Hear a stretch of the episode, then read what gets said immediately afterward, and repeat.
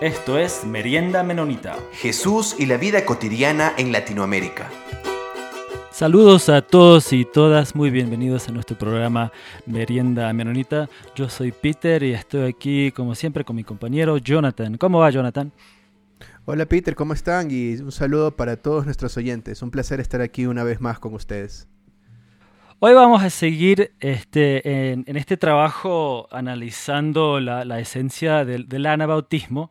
Y entonces estamos haciendo este, este peregrinaje, podríamos decir, a través de, su libro de, Palmer Becker para, ir enfocando, um, porque nos gusta mucho el, trabajo que él hizo de, organizarlo de, esta manera. Entonces hoy estamos en el, enfocando en el segundo um, capítulo de, estas ideas de, la esencia del anabautismo y tenemos hoy... Em, para ayudarnos este, en nuestra comunidad de Merienda Menonita a discernir este libro y estos textos. Tenemos a, un amigo de escucha, hace muchísimos años, Marcos Acosta. Entonces le quería pedir a Marcos que por favor se puede presentar. Hola, ¿qué tal? Es, es un placer estar acá con ustedes. Em, bueno, como ya Peter dijo, yo soy Marcos, em, y, pero soy conocido en las redes sociales como Marx es como un intermedio entre, no comunista ya, porque ya me van a, ya me van a tildar ahí, nadie me va a querer escuchar. Algunos, ¿no? Otros sí. Pero como un intermedio entre mi versión español e inglés. ¿Cómo estás en Instagram para que te sigan? como Acosta Marx, M-A-R-K-S, no con X, no K-S, al final. Porque encontré que mucha gente acá, en, como, bueno, estoy en Estados Unidos, para que ellos no saben, estoy estudiando acá en el seminario menonita AMBS, Em, y la gente tiene problemas para decir Marcos porque la O es como una O larga, entonces dice Marcos. Y para mí no suena como, como, como mi casa. Entonces, Marx es como que le sale más fácil a ellos, a mí me suena más familiar. Así que es un, compromiso ahí que tuve. Tuve que sacar la O y de, esa forma todos contentos.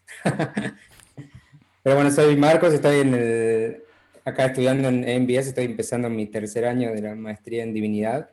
Um, Estoy, nací en Buenos Aires originalmente, em, después viví en Chaco 10 años con mi familia, que em, mis padres fueron misioneros, para trabajaron para la misión menonita en, en Chaco. Em, por 10 años después fui a estudiar a, Córdoba, que es otra ciudad en Argentina. Ahí estudié lo que sería el undergrad o la universidad, hice en ingeniería en telecomunicaciones Así que me gustan todas carreras con nombres largos como ingeniería en telecomunicaciones, maestría en divinidad, nada, nada que suene así cortito. y, y, estuve, trabajé, estudié y trabajé como 5, 6 años en eso y después volví a vivir a Buenos Aires también dos años. Y en medio de esa mudanza a Buenos Aires apliqué para venir al, a MBS y todos, las puertas se abrieron em, y estoy acá. Ese es el resumen de, 32 años de vida en, dos minutos. Marcos, un placer tenerte aquí con nosotros para poder estar hablando de algunos temas que nos interesan y que espero que les interese también a nuestra audiencia. Yo a Marcos lo vi hace unos meses, un año, ya no recuerdo, justamente en el seminario bíblico menonita anabautista ya en Elcar y de ahí simplemente lo sigo porque es medio famoso en las redes, entonces ahí lo sigo a Marcos por ahí. Pero algo que, me pareció interesante de lo que estabas contando, Marcos, es, eh, tú vienes de la ingeniería, ¿ok? Como ciencias duras ahí. ¿Y cómo fue tu aproximación y tu interés a, a, los estudios bíblicos, a la teología? Y me da risa porque eh, lo que estás estudiando ahora es como un máster en, divinidades y estoy segurísimo y yo me he encontrado con muchos amigos que no son cristianos, que uno le dice divinidades y ellos piensan que es algo del tarot, algo de así como de astrología, o sea, divinidades, ¿qué es eso que estudian? Entonces, quisiera que nos comentes un poco cómo si te aproximaste desde la ingeniería hacia este, la teología. Sí, bueno, em, como que la, la fe siempre fue importante en mi vida. No fue, ni siquiera por elección, pero cuando, cuando tuve ocho años mi familia se movió, se mudó a Chaco para ser misioneros, entonces eh, era como que de alguna forma yo tenía que tomar alguna posición en cuanto a mi fe, eh, como que tenía que ver si estaba de acuerdo porque estuvimos ahí. Como que adolescente tuve que, que meterme en esos temas, ni siquiera. Em, y porque era parte de mi historia, digamos, no, ya en ese punto no podía elegir. Entonces, em, pero mi mente, mi mente siempre fue matemática, o sea, yo en, en, la secundaria me acuerdo que no hacía la tarea de matemática, la profesora ni me la controlaba, siempre me ponía como que no hice, pero en todos los exámenes o cualquier ejercicio lo hacía bien, siempre tenía 10, que allá usamos escala del 1 al 10, y sin estudiar, entonces era como, siempre matemática fue fácil, para mí fue, mi mente es lógica, en, en, la universidad fue más complicado porque ahí era, era otro nivel de matemática, pero, pero mi mente siempre fue lógica. Y, y bueno, cuando, para los que no conocen la historia de la misión menonita en Chaco, lo que hicieron los menonitas en Chaco fue acompañar a las iglesias indígenas, pero no, pero nunca tuvieron la intención, o por lo menos sí tuvieron, pero no lo hicieron finalmente, de, plantar una iglesia menonita. Entonces no, no hubo una iglesia menonita y nosotros originalmente éramos misioneros en una iglesia bautista. Entonces mis, viejos, mis padres trabajaron con la iglesia menonita, pero no, no, pudimos asistir a una iglesia menonita porque no había ninguna. Entonces teníamos, conocíamos menonitas, pero no asistíamos a iglesia menonita. Entonces, como yo era adolescente, tuve, encontré iglesias evangélicas por ahí cerca, la mayoría eran ucranianas, algunas eran ucranianas, lo cual es interesante porque muchas comidas que tienen los ucranianos son las comidas que hoy claman los menonitas acá, que son de ellos. Así que era como una, una especie de conexión, más o menos el mismo origen. Y entonces yo, yo nací con esta visión de, del mundo evangélico. Ellos me criaron, digamos, en la fe, en la iglesia bautista, la, la escuela dominical, en prédicas los domingos evangélicas, amigos evangélicos, en campamentos evangélicos. Pero por otro lado, yo, tenía a mis padres trabajando con los menonitas, que a veces venían a la iglesia conmigo, a veces viajaban a las iglesias indígenas, pero, pero siempre tenía como una tensión entre dos voces que no eran, no eran, no eran súper diferentes a veces, pero tampoco eran iguales todo el tiempo. Entonces, esa, esa tensión fue creciendo, digamos, a lo largo de los años a medida que me, tuve años de involucrarme mucho en la iglesia evangélica los últimos años del colegio. Y, y esos años, eh, sí, aprendí mucho, me marcaron mucho, eh, tuve experiencias fuertes, digamos, en el mundo evangélico, pero a medida que empezaba, mi mente lógica empezaba a actuar en, en, en por qué decimos esto de la Biblia, como que si lo buscamos no, no cierra del todo. Eh, que esto es lo que probablemente hablemos después, pero como que empezaban a notar disonancia entre cosas que decían, que yo no las veía en la Biblia. De golpe mi padre me, daba un libro para leer de René Padilla o de um, Edesio, Sánchez, para mí fue, fue casi la memoria que tengo como que empezó todo porque él estaba haciendo un análisis como literal, sí, de la literatura de de por qué la historia de Tamar estaba ahí en Génesis y no estaba en otra parte, y, encima como que corta lo que, todo lo que viene pasando, y, y, todos los paralelos que hay ahí, por qué está ahí, como que eso me, me voló la cabeza y me, me empezó a, a, empecé a ver que se podía leer la Biblia de otra manera, y pero seguía yendo a la iglesia y como que, como que me generaba más dudas, y entonces empezó, empecé a pensar, bueno, si tengo que, para, como me interesa la fe, tengo que resolver esto y, y la única forma de resolverlo era estudiándolo en alto nivel. entonces, entonces probé seminarios en Argentina, pero la mayoría, me acuerdo que en, uno era pentecostal. Em, no quiere decir que todos los seminarios pentecostales sean así, pero en este caso me acuerdo que para leer, no sé, la materia de teología, el primer examen, tuvimos que estudiar dos páginas porque eran 10 puntos de las características de Dios, como que era y, y, como que veían tan, como que tan fácil extraían cosas de la Biblia que para, yo lo leía y digo, esto no, no, es tan sencillo como ellos lo sacan. Entonces, probé y como que al final los seminarios me decepcionaron un poco. Sé que en Argentina hubo uno que, que era ICD hace muchos años, pero no pude ir, entonces, entonces empecé a descubrir que en Estados Unidos había todo un, un mundo académico más grande y y como sabía que tenía algunos contactos menonitas y que, y que sabía inglés porque había estudié adolescente y después trabajé algunos años en empresas de afuera.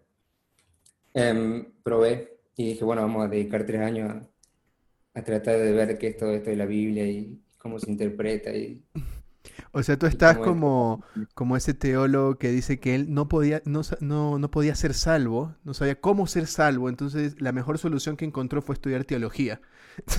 bueno, pero en tu caso era que no, no podías, tenías una serie de preguntas ahí en tu cabeza que dices, no, tengo que estudiar formalmente ahí teología.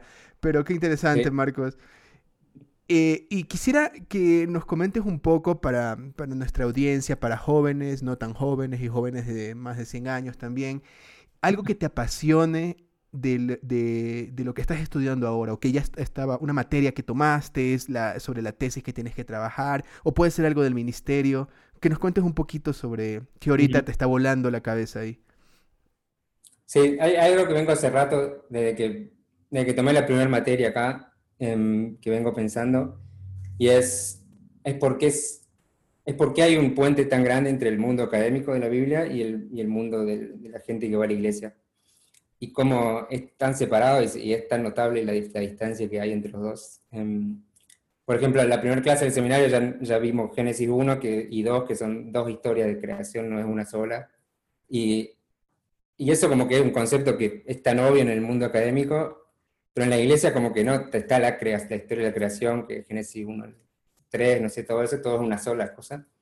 Pero cuando uno lee cerca y ve las contradicciones, como que del principio ya la Biblia se abre en, en, dos, digamos, en dos, por, lo menos en dos ramas de, de entender el mundo, desde, desde, los primeros dos capítulos. Y cómo eso va a estar en contradicción todo el tiempo. Y eso, eso especialmente en un mundo postmoderno, digamos, es súper interesante ver la Biblia desde ese lado, pero, pero, pero es como que eso no se filtró tanto al mundo de, la iglesia, digamos, y como que ellos piensan que la Biblia es solo una sola cosa, un solo punto de vista. Entonces eso, es algo que estuve trabajando bastante y, en el verano en realidad tenía la, idea de, de, hacer como algo, un podcast o un, blog o algo sobre, sobre eso justamente y cómo estuve investigando un poco de cómo sucedió el hecho de que, de que eso pasó, de que el mundo académico se distanció tanto y perdió contacto con, con la iglesia. Incluso, incluso la, tesis que estoy pensando en la mente ahora, que en realidad voy a tener que hacerla, desarrollarla en una materia el semestre que viene sobre hermenéutica, pero creo que el, el hecho de que el literalismo bíblico sea tan fuerte hoy en día tiene que ver con... Porque estoy, estuve leyendo un libro que se llama el, La muerte de la escritura y el, y el, comienzo de los estudios bíblicos. Entonces lo que habla dice que, que la reforma básicamente abrió la interpretación de la de la Biblia, por lo menos en dos. Entonces eso ya destruyó la idea de escritura, de, un libro sagrado que nos da las respuestas, porque ya, ya tenés dos interpretaciones y de ahí cuántas, muchas más hoy. Entonces yo creo que, que para recuperar la escritura, el literalismo bíblico es una respuesta sencilla, que es entendible. Entonces uno baile la Biblia de esta forma plana o literal, como dice Becker, pero... Y creo que viene de ahí. Entonces como que estoy tratando de estudiar eso y cómo cómo sucedió eso, que el mundo académico se fue, se distanció y, y hoy cómo podríamos interpretarla, cómo podríamos sí, resolver es dar una respuesta que no sea el literalismo bíblico, pero que sea entendible para la gente que va a la iglesia el domingo, que no que, no que está estudiando ocho horas por día. Wow, buenísimo. Entonces, de alguna manera estábamos como ahí conectados porque cuando estábamos pensando en la entrevista, parece que te, teníamos la cara como de un exegeta. Entonces dijimos, ahí va a ir, vamos a hacer unas preguntas hermenéuticas porque el tema que toca hoy, eh, como se han de recordar los oyentes que nos están siguiendo, eh, la primera parte era, eh, estamos en la primera parte, Jesús es el centro de nuestra fe. Hicimos ya una entrevista sobre el cristianismo, es discipulado y hoy con Marcos vamos a hablar un poco sobre las escrituras se interpretan a través de Jesús. Y como ustedes ya han escuchado, lo que nos está contando un poco Marcos, él ya venía lidiando con, estas, con estos conflictos en su cabeza sobre la escritura, ya desde muy joven, y bueno, ahorita está enfocado también sobre el literalismo, que ya nos va a contar un poco ahorita Marcos y también lo que, sobre lo que dice Becker acá. Entonces, ¿te parece Marcos si pasamos de una a las preguntas que tengan que ver directamente con el tema? Yo voy a comenzar con la primera. Eh, Lo que propone Becker es interpretar las escrituras de una manera cristocéntrica, a través de Jesús. Pero eso se lo escucha bastante.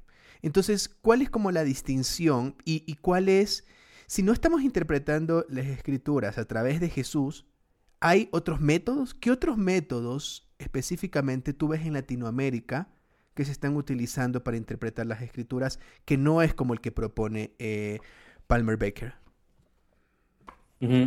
Sí, el, sí, lo que fue muy fuerte, en por lo menos en el, en el, mundo evangélico, que también se filtró mucho en el mundo menonita, en, en Argentina al menos, es el dispensacionalismo. Y eso fue la, en Teología 1, la primer, el primer paper que escribí fue sobre eso, porque era algo tan fuerte que tuve que resolver de dónde viene esto, porque...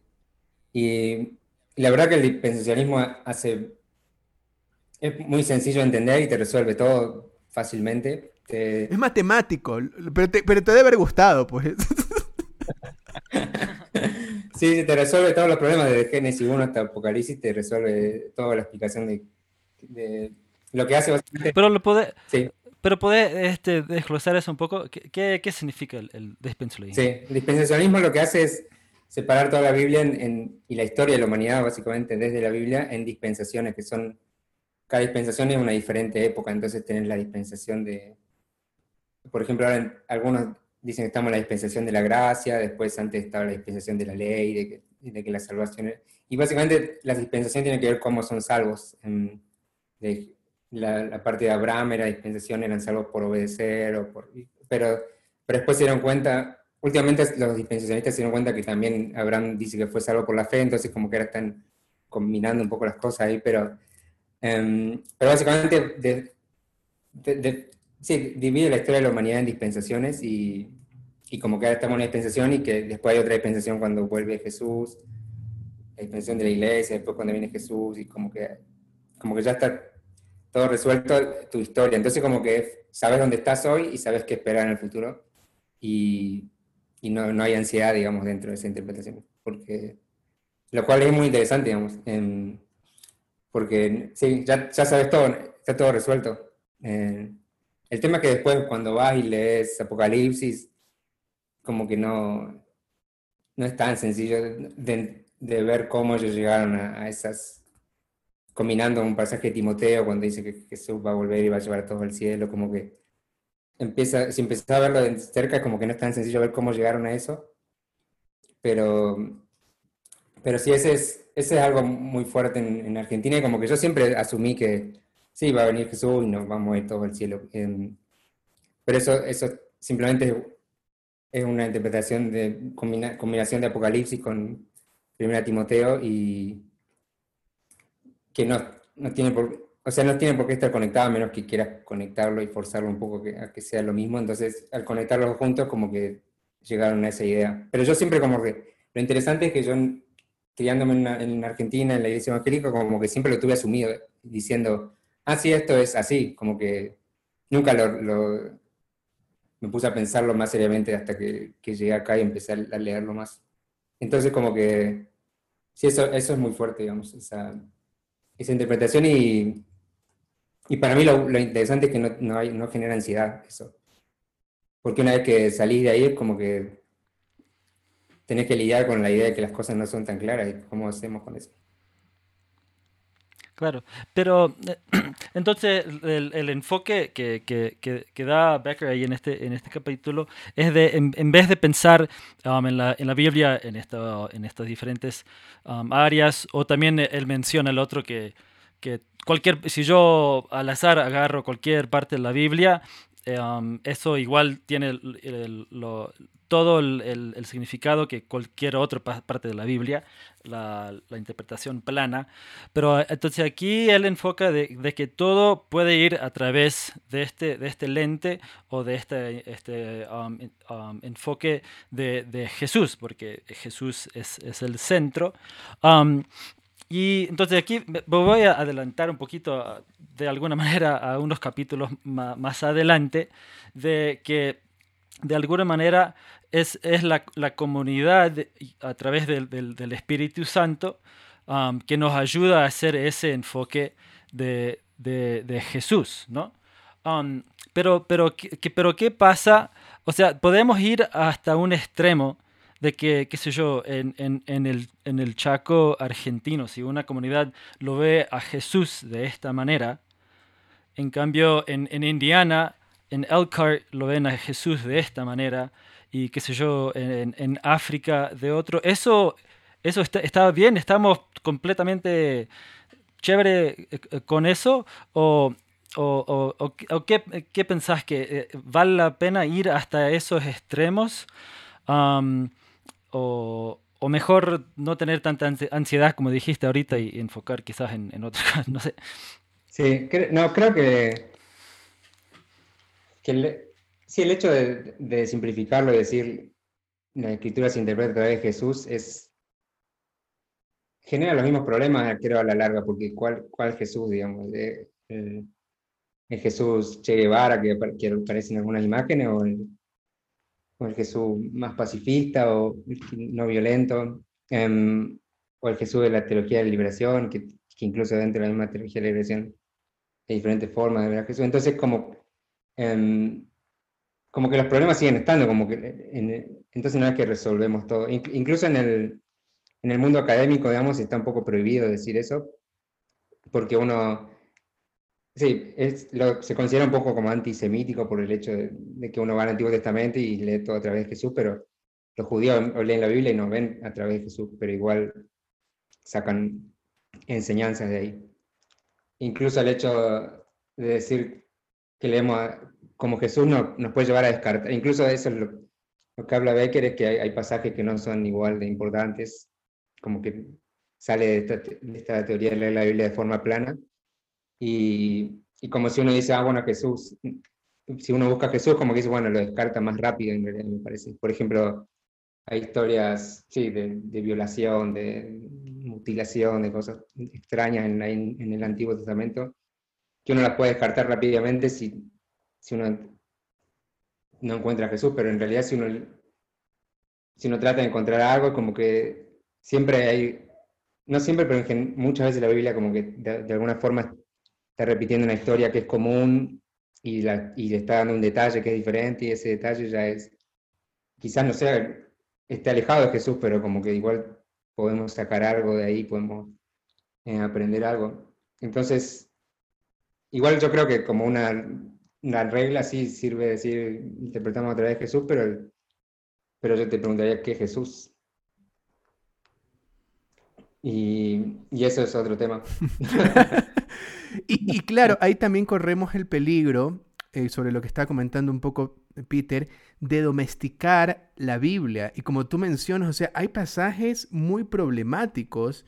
O sea, tenemos pasajes como el de jueces, eh, donde uh, violan a, esta mujer y, la, cortan en pedazos y mandan a diferentes tribus sus pedazos. O sea, uno se preguntaría, eh, y esa es la siguiente pregunta que te quiero hacer, Marcos, que me parece muy compleja en realidad. ¿Cómo, ¿Qué hacemos con aquellos pasajes que parecen, ya te adelantaste un poco la respuesta, pero con esos pasajes que no muestran a Jesús de manera obvia, o que muestran, peor aún, un espíritu que iría en contra de, de, lo que dice Jesús, de la ética de Jesús?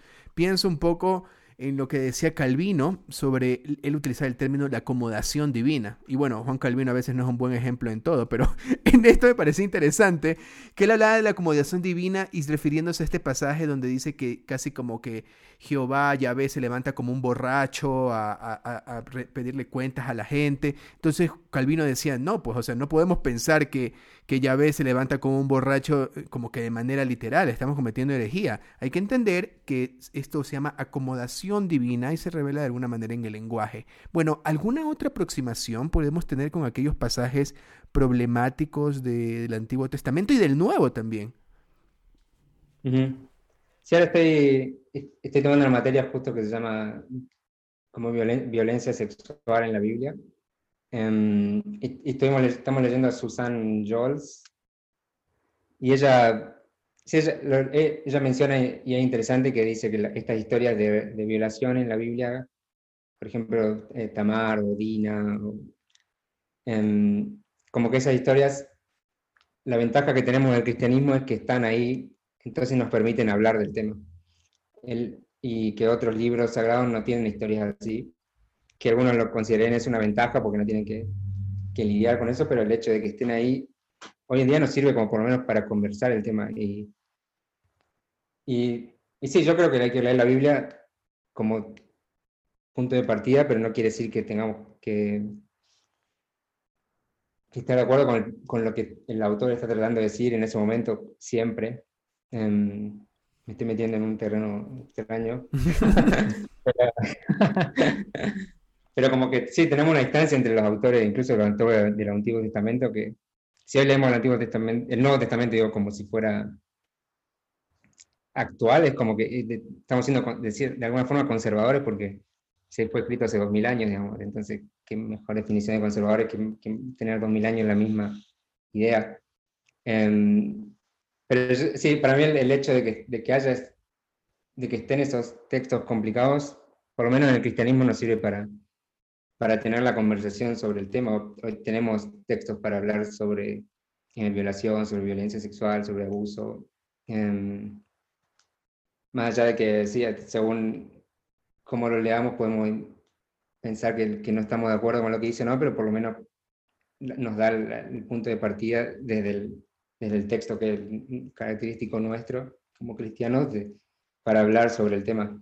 Es, así que por por lo menos de ese lado me parece interesante verlo de esa forma, que por lo menos podemos tener la conversación desde el texto bíblico. Claro, y como tú mencionabas al comienzo, eso también esa idea de, de, darle a todas las partes de las escrituras una importancia y casi como que una, eh, una orden, algo normativo, es, es, ese, ese, error de pensar eh, que la Biblia es un solo libro.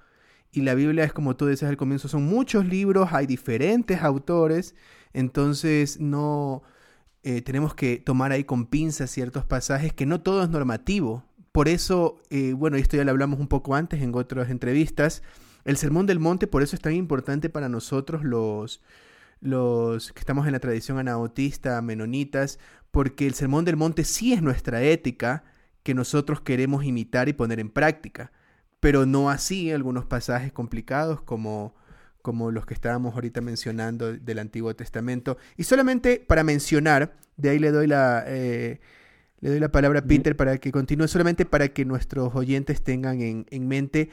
Eh, Palmer Baker propone, ya nos habló un poco Marcos eh, sobre el, dispensacionalismo, la, interpretación y aproximación dispensacional a, las escrituras. Él propone, lo, él ve que hay otro más, eh, que es el plano, el plano la interpretación plana o literal, que también la tocó un poco Marcos, y de ahí habla sobre otra que es el espiritualizado cristocéntrico y un cuarto que es el ético cristocéntrico. Entonces, eh, solamente ojalá que, nuestros oyentes se animen a leer eh, el libro de acá de Palmer Berker, La esencia del anabautismo, que es muy interesante. Pero Marcos, ¿tú cuál crees que sería para ti la diferencia básica entre este que es el espiritualizado cristocéntrico, que dice que sigue siendo cristocéntrico, y el ético cristocéntrico. Sí, em, el, espiritualizado cristocéntrico es más sobre, leer, todo a través de la muerte y resurrección de Jesús, solo como el último foco, pero sí, básicamente los evangelios a lo sumo más de la mitad, o, por lo menos la mitad es sobre la vida de Jesús. Entonces, como que, estamos, como que se descarta una parte simplemente para... Y, a la larga se termina simplificando el hecho de decir, sí, lo único que hay que hacer es hacer esta oración y ser salvo, pedir perdón y, participar de la obra de Cristo y ser salvo. Em, pero se pierde la vida de Jesús, que tuvo un, sentido y un significado, y, realmente esa es la, la, muestra de, de quién es Dios. Y, sí, y me, gusta la frase que dice ahí de Jane Claiborne, que, que sí tenemos, como, no, me acuerdo exactamente cómo es, pero habla de sí, tenemos una, algo definitivo. Ah, creemos en la palabra infalible de Dios, su nombre es Jesús.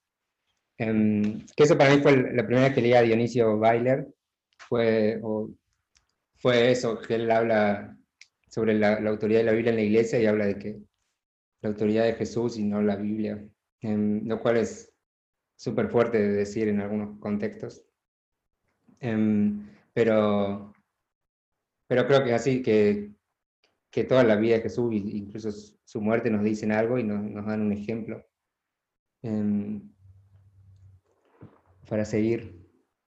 Eh, por eso, eso, creo que es la diferencia, básicamente, ver como, considerar la vida de Jesús como algo que fue simplemente, o porque solo tiene que vivir 30 años, entonces tenía que hacer tiempo durante 30 años, o realmente esos 30 años nos dicen algo de, de lo que, del plan.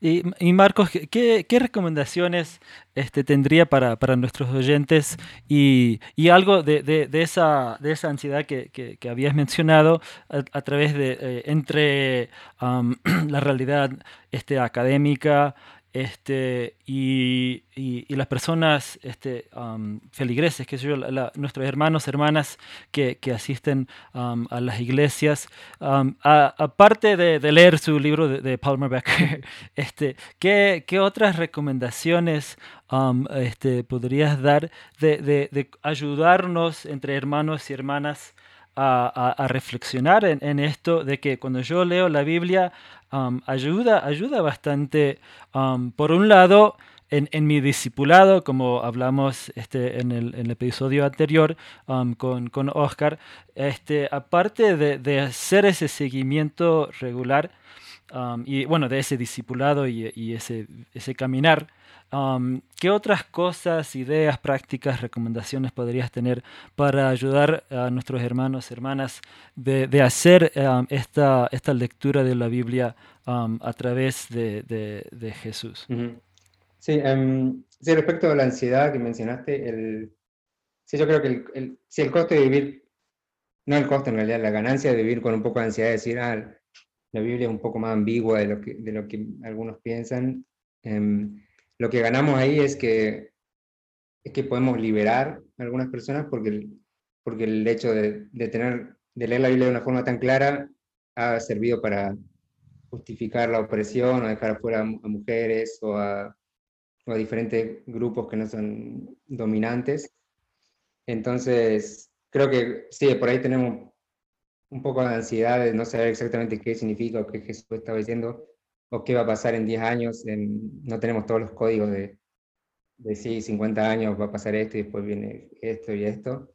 Pero lo que ganamos es que hay gente que, que es más libre. Um, por eso, por eso creo que, que, vale la pena el hecho de, de, de encarar la Biblia desde otras perspectivas. Y, y, creo que como para eso justamente lo que hace falta es um, leer diferentes cosas, no, no leer lo que, lo que solamente nos, nos dicen desde el púlpito o, o, lo que solamente la gente que es parecida a nosotros, que tienen nuestro mismo color de piel o nuestro mismo sexo, se identifica sexualmente de la misma forma, sino que podamos leer cosas de diferentes lados, cómo, cómo lee alguien africano esto, cómo lee alguien de la India, cómo lee alguien también como lee a alguien de Europa, pero probablemente es, si no hacemos el esfuerzo, terminamos leyendo a alguien de Europa o de, Estados Unidos.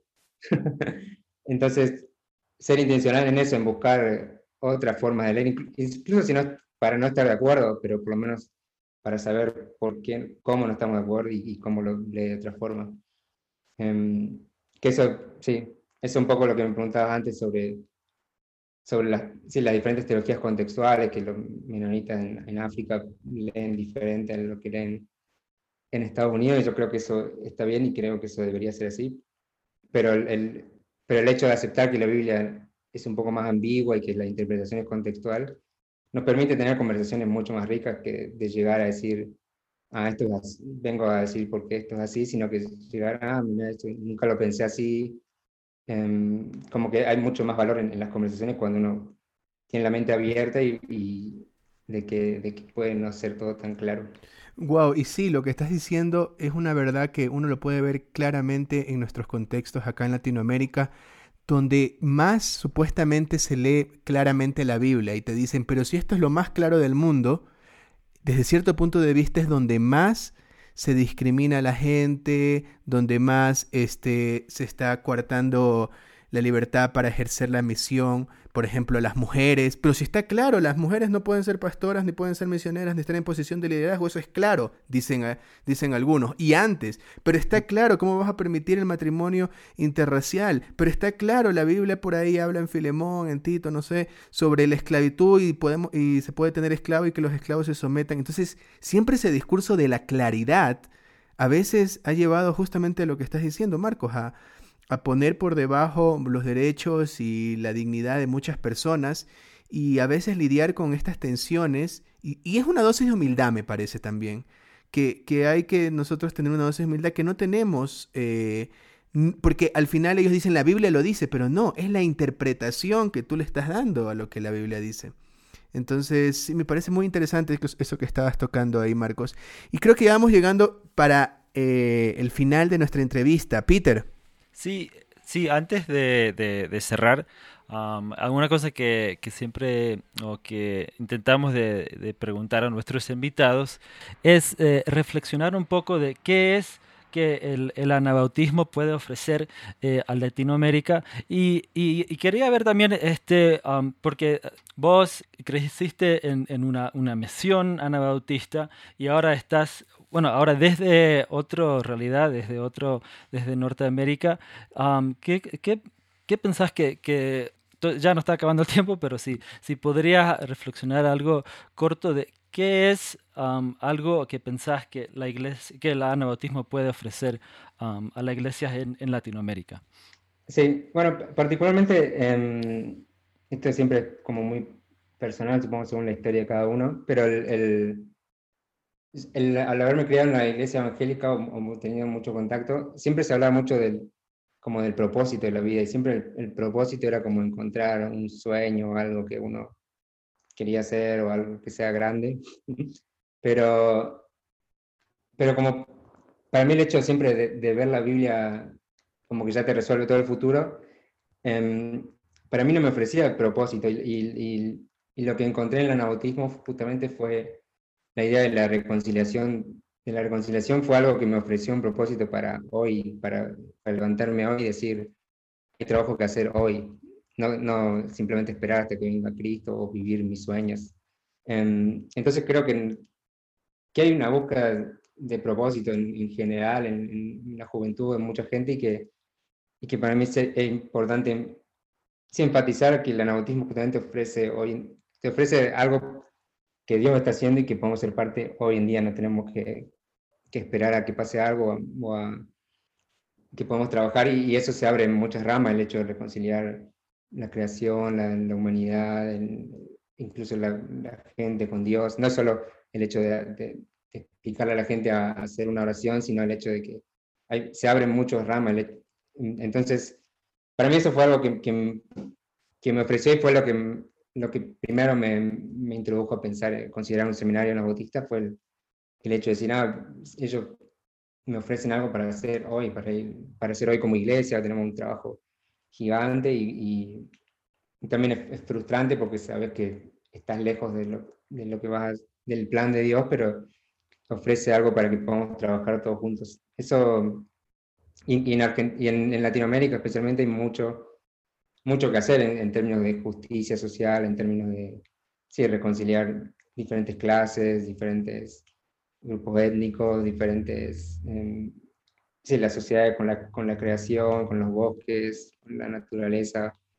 Hay mucho trabajo que hacer y, y, creo que el, que el anautismo suena mal esto, pero debería venderse un poco más por ese, debería venderse un poco más por ese lado, em, por el lado de que Sí, venir, si, si, si son ahorita puedes trabajar por la creación, por el feminismo, por la reconciliación, por la reconciliación racial, por los pueblos indígenas, y hay lugar para todo eso porque es parte de nuestro plan. Como que le da un, marco cristiano a todos esos trabajos que son súper importantes. Porque hay mucha gente que, que va acá a la iglesia, pues la iglesia no se interesa por estos temas, o la iglesia al final la gente solo predica salvarse. Creo que hay que como que enfatizar más por ese lado de que de lo abarcativo que es el, trabajo de reconciliación que se puede hacer y cómo puede eso dar un propósito justamente a la gente de hoy. Y esto fue Merienda Menonita. Muchas gracias Marcos por toda la sabiduría impartida, por toda tu energía. Gracias por la conversación, gracias por estar aquí presente con nosotros y querer compartir sobre estos temas que tanto nos apasionan. Sí, gracias a ustedes, fue un privilegio poder compartir. Y a todos nuestros oyentes, eh, les pedimos que si tienen alguna pregunta, si algo quisieran que desarrollemos más, nosotros vamos aquí a contactarnos otra vez con Marcos para hacer una segunda parte. Y quiero, quiero agradecer a la Red Menonita de Misión y a Anabaptist World este, por hacer eh, posible este podcast. Eh, un saludo para todos. Peter. Muchas gracias a todos y todas y muchas gracias a Marcos um, por tomar tu tiempo y y ya vamos a tomar un mate juntos.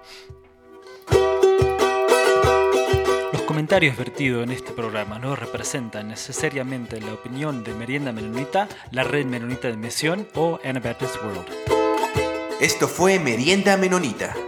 Siempre estamos atentos a sus opiniones y preguntas y nos pueden escribir al info arroba meriendamenonita.com.